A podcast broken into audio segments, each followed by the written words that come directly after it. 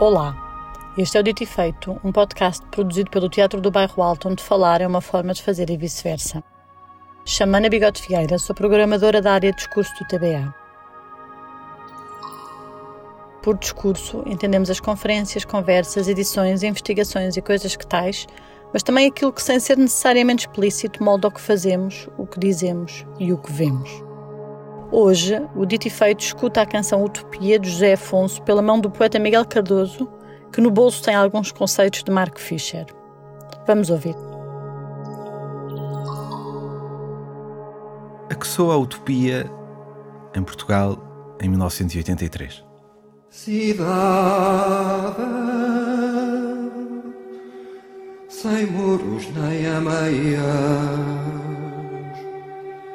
Gente igual por dentro, gente igual por fora. Onde a folha da palma afaga a cantaria. Cidade do homem, não do lobo, mas irmã. Capital da alegria braço que dorme nos braços do rio, toma o fruto da terra, é teu, a ti o deves lançar-te. Desafio.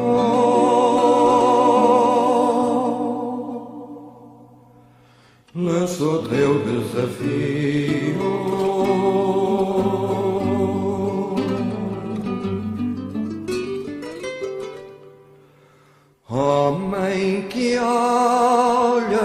Nos olhos que não negas,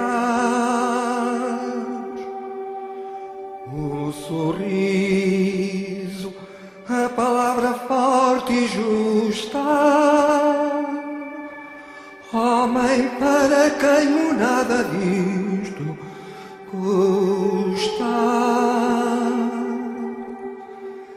Será que existe? lá para as margens do Oriente. Este rio, este rumo, esta gaivota que outro fumo deverei seguir na minha rota.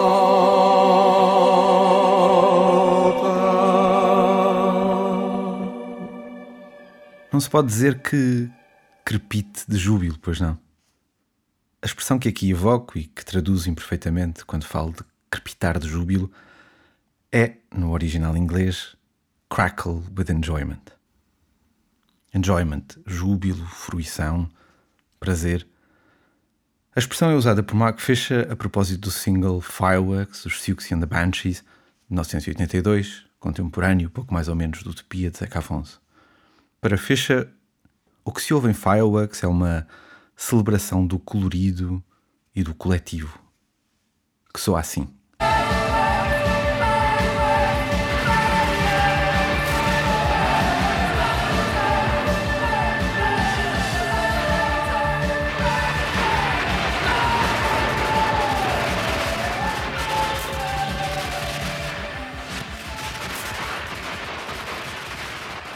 É difícil, diz Fischer, encontrar uma canção que crepite com tamanho júbilo.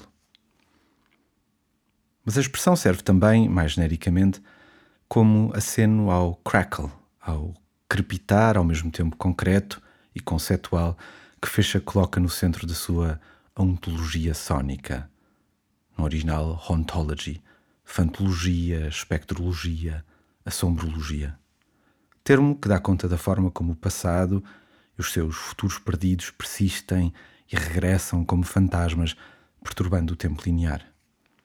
Para citar Fisher em The Metaphysics of Crackle, o crepitar perturba a própria distinção entre superfície e profundidade, entre o pano de fundo e o primeiro plano, na ontologia sónica ouvimos que o tempo saiu dos seus eixos. Assim sendo, e nestes termos, o que dizer da utopia de Zeca Afonso? Antes de mais, algum pano de fundo. Dizia eu a mim mesmo ao pesar a melhor forma de fazer a canção ressoar e revelar os seus segredos históricos e ideológicos. Vi-me embrulhado em panos de fundo. É difícil encontrar uma figura musical tão celebrada e carregada de significados como Zeca Afonso, alguém aparentemente tão enredado na história do país, na Revolução dos Cravos, muito sucintamente, e que seja a tal ponto parte da textura, pelo menos da textura sónica, da sua memória e comemoração. De Grande Vila Morena, talvez se possa dizer, sem exagero, que é hoje, para o bem e para o mal, como a Revolução soa. Quanto à utopia, espero fazer alguma justiça ao seu conteúdo de verdade e trazer à luz o que presinto serem as contradições, não tão pessoais assim, da minha fruição. Lá cheguei, depois de alguns rodeios e não sem algumas reticências, ao júbilo. Chegaremos ao crepitar e a um novelo de tempos enredados. Ora bem, Utopia 1983. Vou correr o que me parecem ser as linhas temáticas da canção, algumas das quais bastante comuns no género utópico ou pastoral. A utopia é aqui um outro lugar, um alhures, alguns para leste uma terra de abundância. Mas note-se como esse lugar exótico se apresenta nas roupagens do familiar, onde a folha da palma afaga, suavemente, diríamos, a cantaria. A voz não só se inclina para a solidariedade contra a competição, não do lobo, mas irmão, mas resiste também à separação num sentido mais lato. Está do lado do concreto, do comensurável, do que está à mão por oposição ao abstrato. O domingo do mundo, onde nada nos agride, nada conspira contra nós. É um lugar desmedido, mas ainda assim aconchegado e aconchegante. Imaginamos-lo talvez banhado por uma luz branda e morna, mais reconfortante do que inquietante. A tal ponto diria eu que desliza para o seu contrário. A esperança converte-se em desespero e torna-se tanto mais amarga por ser tão doce. Estamos, afinal de contas, em 1983. O futuro que se oferece tem a face voltada para o passado. Estamos, afinal de contas, em 1983. Um futuro passado que nunca chegou a ser. É uma canção sobre a Revolução vista pela lente de um telescópio, mas virada ao contrário. Um futuro remoto ou recuado, como se costuma dizer dos passados. Porém, dado que estamos em 1983, pode dizer-se também que, ainda que se furta a história, como é comum nas utopias, que se esconda do então presente, é um fruto evidente, dolorosamente evidente dessa mesma história. E conseguimos ouvir tudo isto no grão da voz de Zeca Afonso. Poderia ter dito Mark Fisher. Foi o que ele disse, note de Robert Smith, dos The Cure, e entre 1982 e 1984, Siouxsie and the Banshees. You can hear it all in the grain of Robert Smith's voice. Um dia destes, ao ouvir o álbum como se fora seu filho no YouTube, espreitei a caixa de comentários onde alguém escreveu: Recomendo a audição deste disco com a velocidade alterada. Vale a pena só para ouvirmos melhor o trêmulo da voz do Zeca.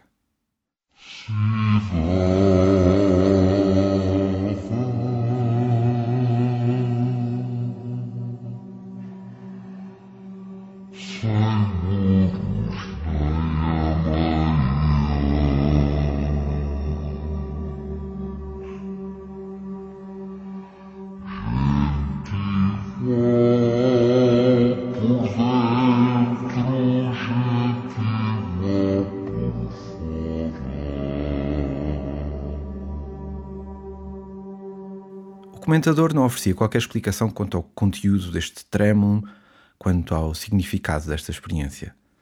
Como se fosse evidente, e talvez o seja, num certo sentido. Em todo o caso, espero que a sugestão vos cause o formigueiro que me causou quando o li. Um arrepio de reconhecimento. Ah, claro, a voz caracteristicamente trêmula do Zeca.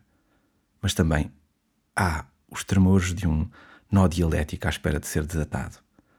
A voz, humana, demasiado humana, convertida em algo quase inumano, fetichisticamente abstraída do estúdio mas através de uma manipulação tecnológica, a velocidade alterada. Aura e reprodução, artifício e sintoma. Os arrepios de que eu gosto. Arrepio-me só de pensar, como se costuma dizer. Porque cabia tudo neste comentário. Vieram-me à mente, por exemplo, as imagens desaceleradas, trêmulas e lúgubres da primeira semana da Revolução que surgem em O Bom Povo Português de Rui Simões. O som fantasmagórico e distorcido que as acompanhava.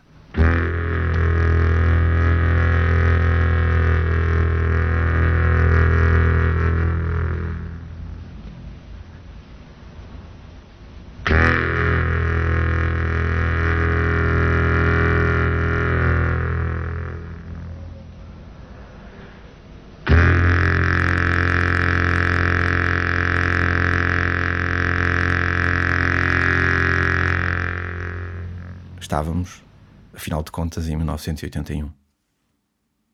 Não me alongarei nestes estremecimentos, mas conseguimos ouvir tudo na voz do Zeca, não? Estarei a ouvir vozes dentro da voz? Perguntava Roland Barthes a dada altura no seu ensaio O Grão da Voz. Esperemos bem que sim. Estamos em 1983. Ou talvez não. Não é assim tão simples. No seu todo, a obra de Zeca Afonso não só está ligada a um momento político, a Revolução de 1974, os seus antes e os seus depois, a ditadura, o período revolucionário, mas também até hoje aos enredos políticos da sua comemoração. Sendo a Revolução, ao mesmo tempo, algo paradoxalmente, um terreno consensual e ferozmente contestado. Desta ligação, o exemplo mais claro e amplamente conhecido é o de Grândola Vila Morena, que, tendo tido um papel no próprio dia do golpe, como se sabe, reteve depois um lugar privilegiado no imaginário da Revolução. Como já sugeri, é o hino oficioso da Revolução. Quanto à utopia, para trazer à luz o que está em jogo na minha escolha desta canção, é preciso dar-vos uma ideia do lugar nela onde o pessoal e o coletivo se tocam e dos seus muitos nós e camadas. Daquilo que a música de Zeca Afonso desperta em mim com todas as suas contradições. Do lugar em que me coloca como sujeito político e não meramente como ouvinte. Do facto de me sentir ao mesmo tempo enlevado, arrebatado e, digamos, aprisionado. Utopia dá voz a uma inquietação, a um sonho coletivo incumprido, mas falo nos tons reconfortantes do familiar, para não dizer do mais do mesmo. Um legado, uma linhagem, uma continuação. Vamos explicar melhor, espero, vou pintar um cenário. Há pouco mais de um ano, à meia-noite, na véspera do 25 de abril de 2022, estava no meio de uma multidão a cantar a Grândola Vila Morena.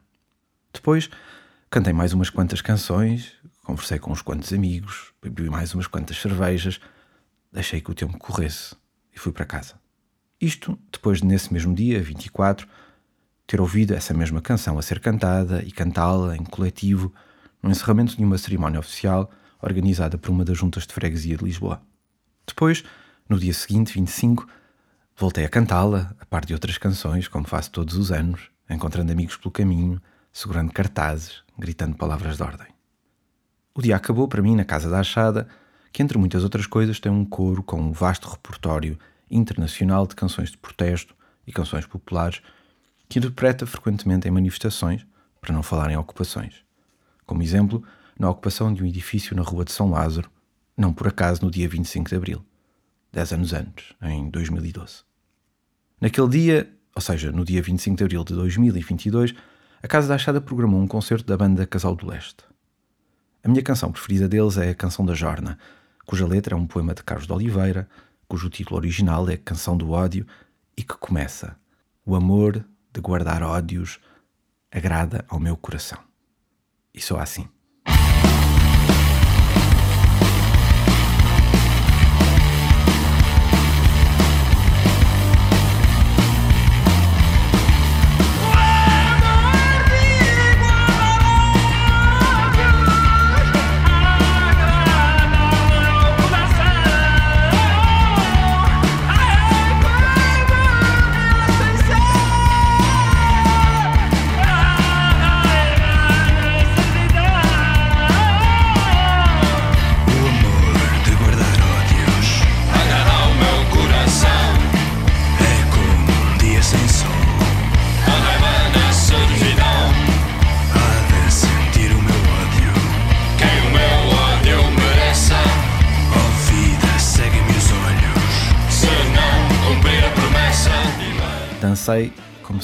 Amanhã.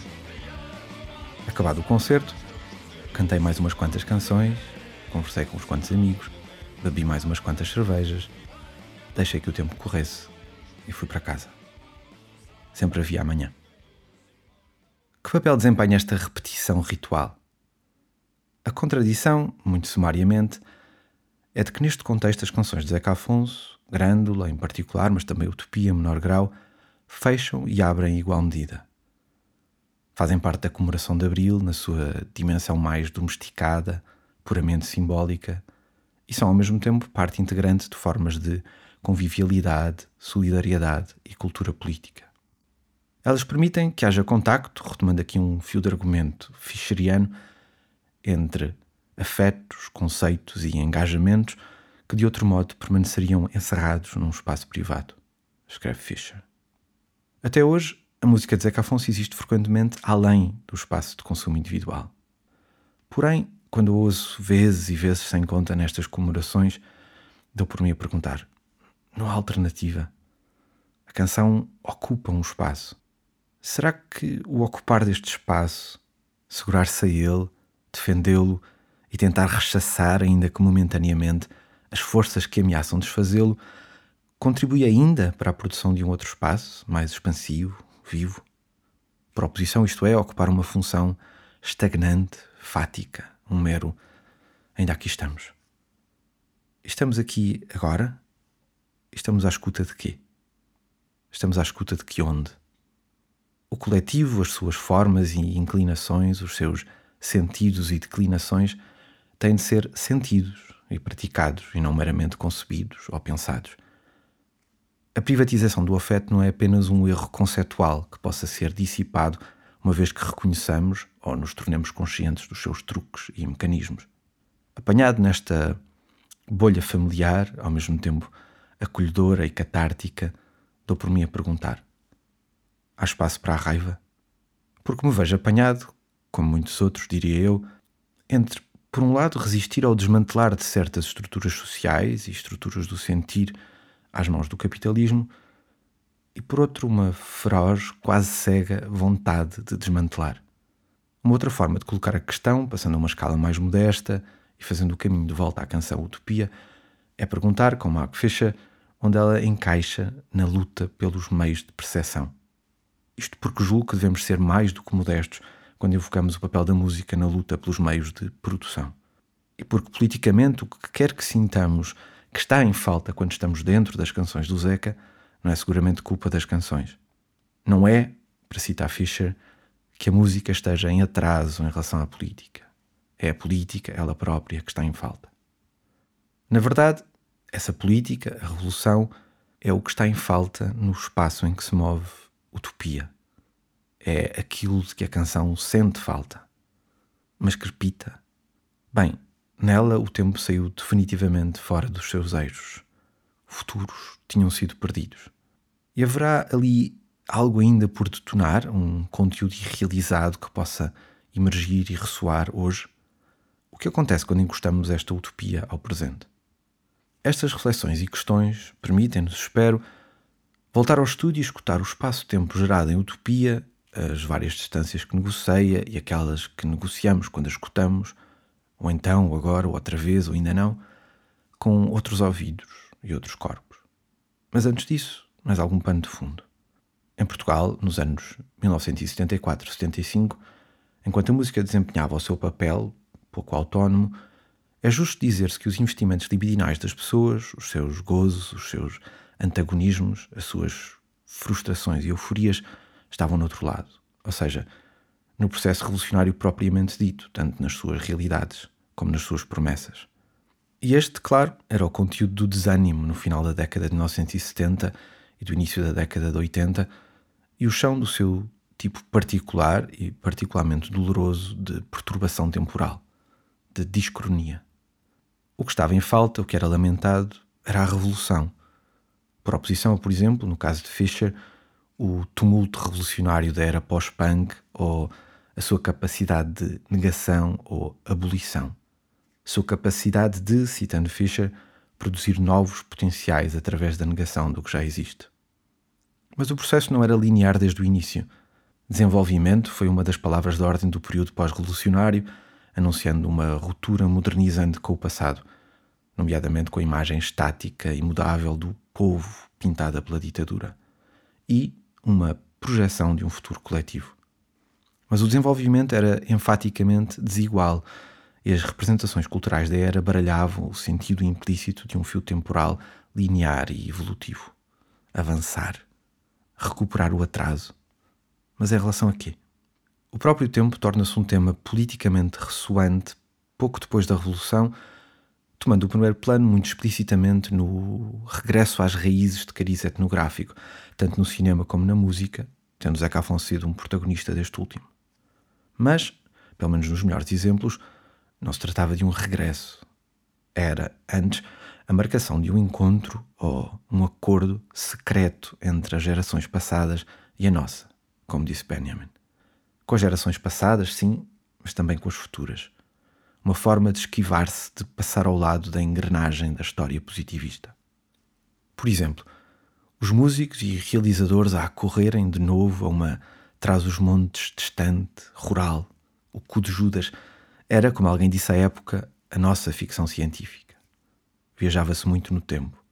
O popular, neste sentido, era um modo de desenterrar formas sociais e culturais, narrativas, linguísticas, musicais, empurradas para as margens, tanto pela ideologia oficial da ditadura, como pelo ímpeto no sentido de uma esfera cultural moderna, burguesa.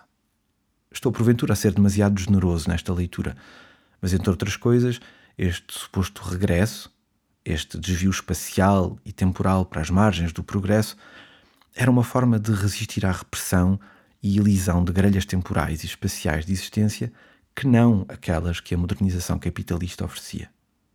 O final da década de 1970 e o início da seguinte foram fantasmáticos, então, na precisa medida em que o carro triunfal das tendências objetivas estava concebido para espezinhar ao conter, se quisermos ser mais brandos, os resquícios das experiências coletivas do período revolucionário que chegou ao fim em novembro de 1975. Este processo, designado como normalização democrática, foi entendido muito explicitamente como uma espécie de regresso à realidade, ou reality check. Estamos de volta ao bom caminho, ao curso normal das coisas. Anda cá, capital, venham lá esses ossos. Um desmanchar de prazeres de primeira ordem às pessoas, ao povo, se quiserem, cabia regressar ao seu lugar, as suas casas, as suas vidas privadas. A temporalidade entra nos eixos, o seu espectro estreita-se. A festa acabou. E com festa quer dizer, claro, fábricas ocupadas, autogestão e controle operário, reforma agrária, etc. Se ouvíssemos com atenção a banda sonora desses anos, ouviríamos já porventura o R da revolução a ser desmontado, como aconteceu no slogan que marcou a celebração tímido repúdio dos 30 anos da Revolução em 2004. Abril é, disse-se na altura, evolução. Estamos em 1983, portanto. A Revolução era uma vez. A esfera pública em Portugal estava agudamente consciente, talvez ainda o esteja, deste processo através do qual o presente é uma escolha e arrumação de diferentes temporalidades. Ou seja, que se pode expandir e acentuar o tempo de diferentes maneiras. É contra este pano de fundo que o álbum Como Se Fora Seu Filho emerge em 1983. Papuça, a primeira canção do álbum, é muito explicitamente uma canção sobre o PREC. A multidão na rua é Ouve-se a banda tocando MFA Vai o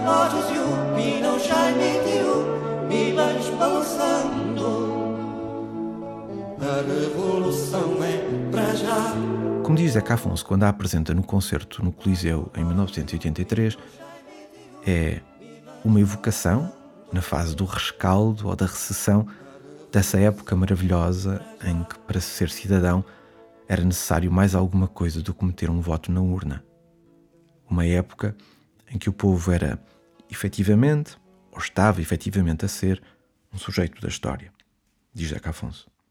Mas o ano em que o álbum foi editado coincidiu com Zeca Afonso ter sido diagnosticado com esclerose lateral amiotrófica e, por conseguinte, com os seus últimos concertos, com destaque para aquele que ainda agora mencionei, que resultou no álbum Ao Vivo no Coliseu, que foi para mais gravado e transmitido pela RTP. Daí resultou que, como se fora seu filho, tenha acabado por passar algo despercebido, ocultado pela doença de Zeca Afonso e pela natureza quase mítica, ao mesmo tempo celebratória e pesarosa, desse concerto no Coliseu. Utopia foi cantada no concerto, mas polemicamente foi cortada da versão televisionada, a par de outras quatro canções, bem como muitos dos comentários extensos que Zeca Afonso ia fazendo entre músicas. Numa carta aberta de vários profissionais do cinema acerca da versão do concerto transmitida pela RTP, onde se afirma que a televisão pública censurara o concerto, Utopia é mencionada explicitamente. Dela se diz: Todos nós ouvimos e trauteamos a história acidentada dos nossos anos mais recentes, com o futuro ainda à nossa espera, na esperança serena dessa espantosa canção que se chama Utopia, uma das que a RTP cortou. Que outro canto dará melhor corpo à esperança que em nós persiste nestes tempos de recessão e desencanto do que Utopia? Voltemos à canção. E voltemos ao óbvio. Chama-se Utopia. Arrisca-se por isso a ser embrulhada de modo demasiado conveniente no seu título, porventura arrumada na gaveta das doces ilusões, sem garra ou sem ferrão, e por conseguinte, em última análise, conformista. Tanto mais que musicalmente parece alinhada com a forma bem firmada da canção de intervenção, com um pé na esperança e outro no pesar. Estamos, afinal de contas, no início da década de 1980. Mas desembrulhemos um pouco mais. Na verdade, a canção foi encomendada dois anos antes da sua inclusão no álbum pelo grupo de teatro A Barraca para a peça Fernão Mendes, de Helder Costa, uma adaptação em forma de musical da peregrinação de Fernão Mendes Pinto. A par de outras canções, cinco delas de Zeca Afonso, tendo todas elas integrado depois o álbum como se fora seu filho, era cantada em palco por quatro atores músicos. Na sua vida teatral, a canção mantém uma distância da vida cotidiana, em cima do palco, e do então presente, passa-se num século XVI semificcionado, mas integra uma forma de arte que, sobretudo naquele contexto, assenta na presença, que tem as suas raízes materiais e simbólicas e o seu chão ético e político assentes na presença viva dos corpos, logo ali, bem como na comunidade mais ou menos provisória que esta presença funda. Na peça, surge entre um naufrágio e a viagem para a cidade de Nanjing. É uma canção, pois, sobre a procura de uma espécie de paraíso na Terra. À distância de mais de quatro séculos, narra a busca de uma utopia espacial, diz-nos Alfrida Engelmeyer. Isto, como dizia, na peça. No álbum, porém, e noutros contextos, diria que a utopia passa a ser temporal. Mais do que outro lugar, é outro tempo. Talvez tenha que ser traduzida de novo para termos espaciais, agora desconfortavelmente apertada pela aparente ausência de um outro lugar, um olhures do capital. Estamos, afinal de contas, em 2023. Mas faz de conta que estamos em 1983. E em 83, e por que não em 2023, se esperança há, e se esta é uma canção sobre a esperança, a que soa a esperança? Antes de mais, a voz de Zeca Afonso. Aquela cidade arrastada. Cidade. Dir-se-ia simultaneamente cheia e ausente, sepulcral. Soa arredada ou confinada, reverberando como que cantada do fundo de um poço ou gritada para dentro de uma enorme ânfora de barro. Uma reverberação na pista da voz. Depois, passam-se uns meros segundos até ouvirmos algo no fundo, uma nota prolongada. Julguei durante muito tempo que teria sido criada por um sintetizador, mas trata-se na verdade do violino de Carlos Zíngaro. Não abafa a voz e chega-se ao primeiro plano sonoro entre os versos, regressando em seguida ao segundo plano. Ainda que haja alguma progressão, ou pelo menos variação, estes dois elementos permanecem ao longo de toda a canção. Há algumas mudanças ligeiras no tom e cadência da voz. Mais tarde, uma guitarra e outras vozes a par da voz de Zeca Afonso, elevando-a animando-a. A voz, diria, parece ou soa ausente. De várias maneiras. Ausente de nós, na medida em que nos chega de muito longe, mas também ausente do próprio espaço sónico em que existe. Talvez seja melhor dizer, é esse espaço sónico que cria a ausência da voz. E está também, por fim, ausente do lugar de que fala, da utopia. Bem, estamos afinal de contas em 1983. Ou será 2023? Talvez esteja aqui a fazer uma ligação demasiado direta ao Mark Fisher, mas citando parte da razão pela qual a ontologia nos deve seduzir hoje em dia é o facto de, inconscientemente e cada vez mais conscientemente, suspeitarmos de que algo morreu. Estamos em 1983. A revolução está, digamos assim, morta-viva. A este propósito, a propósito de então e agora, lembrei-me daquilo que Amiri Baraka escreveu sobre Coltrane no encarto do álbum The New Wave in Jazz, um álbum ao vivo gravado a 20 de março de 1965 no Village Gate, em Nova York, pouco mais de um mês depois do assassinato de Malcolm X. Diz Baraka: Ao ouvir a sua projeção do misticismo, dir-lhe-íamos: Foi assim que a história me foi contada. Mas o álbum é também uma prova clara de que algo está realmente a acontecer. Agora.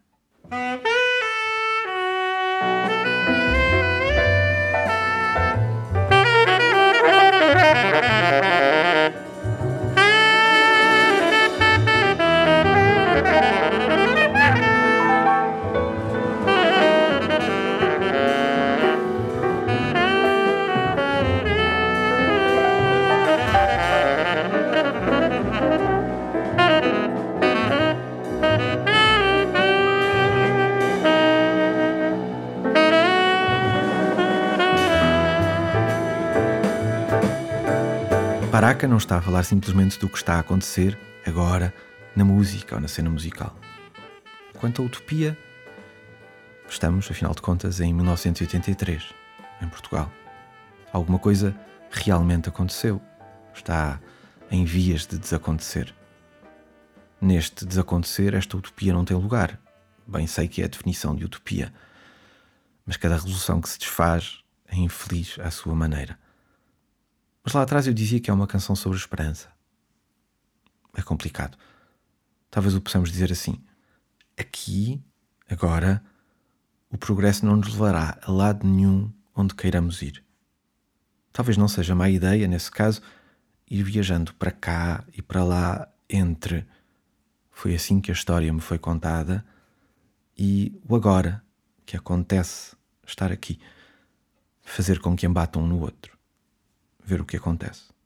Mas não preciso de vos dizer isto. Ouve-se tudo no grão da voz do Zeca, como crepita.